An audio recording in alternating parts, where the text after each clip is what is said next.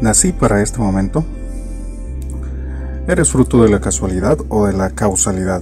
¿Estás en este espacio y tiempo de la historia de la humanidad por obra de la casualidad, por mera cosa del azar, de tu mala suerte? ¿Naciste en este tiempo determinado de la historia por mera coincidencia?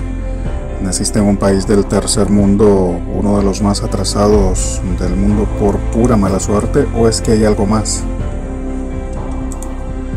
Si tú eres de los fieles creyentes de la evolución, una más o menos moderna religión atea, eh, seguramente vas a contestar que sí, que nada en este universo tiene ni propósito ni sentido de existencia, que todo es por accidente, que hay seres humanos con tantas capacidades intelectuales y espirituales por mera casualidad, que no hay propósito para nada en este mundo.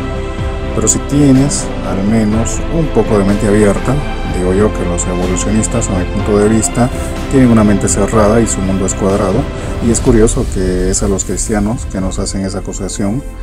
Eh, si eres eh, de mente abierta, si te da la idea de que en este universo hay algo más que solo dormir, comer, divertirte, tener sexo para reproducirse e ir al baño, si tienes esa ligera sospecha de que hay algo más, esa incertidumbre existencial, pues ya han habido varios en la Biblia que tuvieron esas mismas sospechas de que estaban en el espacio y tiempo precisos para una tarea especial.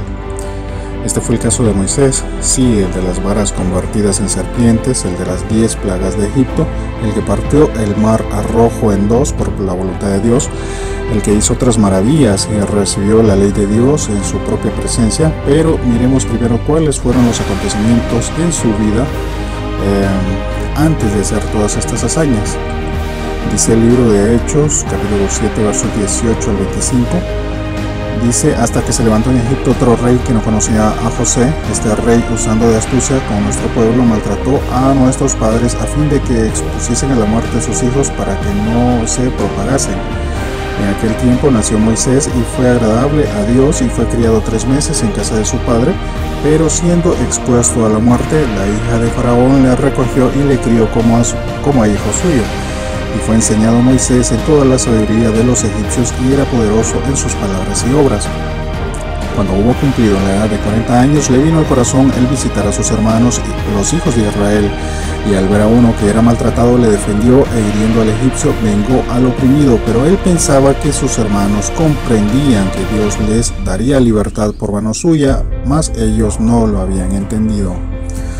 La última frase de este texto nos da la idea que Moisés entendió claramente que no estaba en este lugar y tiempo por mera casualidad, que no podía ser obra del azar o de su buena suerte que, primero, fuera el hijo de unos esclavos que había sido salvado de la sentencia de muerte en su contra desde que nació y que haya sido salvado por la misma hija de Faraón, justamente la única persona que pudo haberle protegido del edicto de Faraón.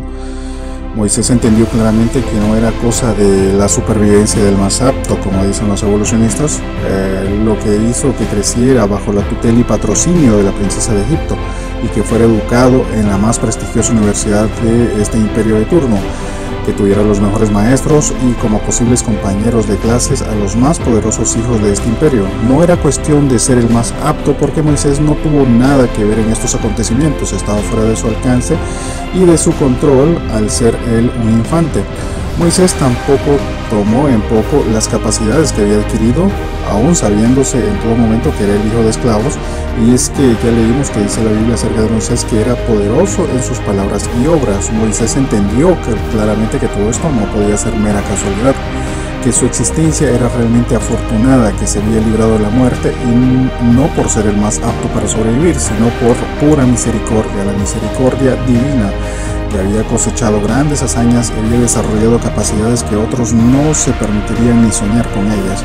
Pero todo esto no lo motivó para utilizarlo para sus propios intereses egoístas. No maquinó ser rico y famoso, ni tampoco dijo como nuestro respetable y digno presidente, haré lo que tenga que hacer para quedarme 50 años más en el poder, para beneficio solo mío y de mis secuaces, claro. Eh, Moisés tuvo en claro que todo fue obra de Dios para un propósito mayor. Fue ahí que entendió que estaba ahí para ser el instrumento en las manos de Dios, para liberar a su pueblo de la esclavitud. Y esa claridad mental le motivó a hacer algo por sus hermanos que sufrían en la esclavitud. Ya sabemos que esto fue 40 años antes del tiempo y el llamado de Dios y por eso él El momento, por eso al momento le salió todo mal y le tocó esperar otros 40 años más a que Dios por fin lo llamó para hacer todas las hazañas que muchos desde niño hemos escuchado.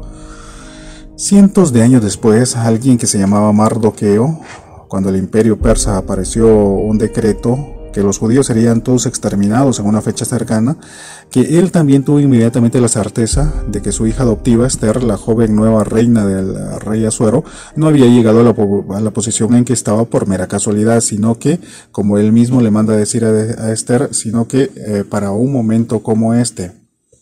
Vamos al libro de Esther, capítulo 4, versos 13 y 14. Entonces dijo Mardoqueo que respondiesen a Esther, no pienses que escaparás en la casa del rey más que cualquier otro judío, porque si callas absolutamente en este tiempo, respiro y liberación vendrá de alguna otra parte para los judíos, mas tú y la casa de tu padre pereceréis. Y quién sabe si para esta hora has llegado al reino. Con esto quiero llegar al punto que no importa que no seas un adoptado príncipe de Egipto o que seas la nueva esposa o la reina de un gran imperio, aún con todo y que no seas de la realeza o de la alta alcurnia, aún estás en el punto y lugar exacto que Dios ha determinado para ti. No fue que la cigüeña iba para entregarte Italia o que realmente tenías que ir a parar al Palacio de Buckingham en Londres, Inglaterra y que por error terminó dejándote en un barrio de mala muerte como el que vives. Es que Dios te puso aquí. Si eres ya cristiano es obvio que lo hizo con un propósito superior tienes la nacionalidad, tu lugar de nacimiento, la familia, incluso la iglesia que Dios determinó para que crecieras. ¿De veras crees que te habría servido más para tu crecimiento espiritual ser miembro de una mega iglesia? ¿De verdad serías más espiritual si asistieras a iglesias como Gran Comisión? ¿De verdad serías mejor estudiante de la Biblia si asistieras a Vida Abundante? ¿De verdad caminarías en el aire si asistieras a Oasis de Amor? Incluso con este eh, tema del COVID-19, estás en el momento justo de la historia donde Dios te quería. No te puso ni antes ni después. Fuiste hecho, fuiste diseñado en la mente de Dios antes de la fundación del mundo, como Esther, para una hora como esta. Hubo también alguien más, alguien con A mayúscula, que vino en el tiempo y lugar exactos que Dios determinó ideales para cumplir el propósito más elevado de todos, salvar a la humanidad caída en pecado. Ese fue el Hijo de Dios que dejó su trono y corona por ti para venir a Belén a nacer, como dice el canto, pudo haber nacido en el más majestuoso palacio, en la cuna de un imperio, pero era más importante cumplir con el propósito del Padre Eterno que su propia comodidad o estatus en este mundo por dar la posibilidad de alcanzar una salvación gratuita y suficiente, nuestro Señor estuvo dispuesto a sacrificar su vida terrenal por ti y por mí. Jesucristo habitó este mundo, pero siguió para cumplir, pero vivió para cumplir los propósitos superiores de otro mundo. Jesucristo vivió para el cielo. ¿Qué estás dispuesto a hacer tú para Dios? ¿Todavía crees que estás aquí por casualidad o estás aquí para un momento como este?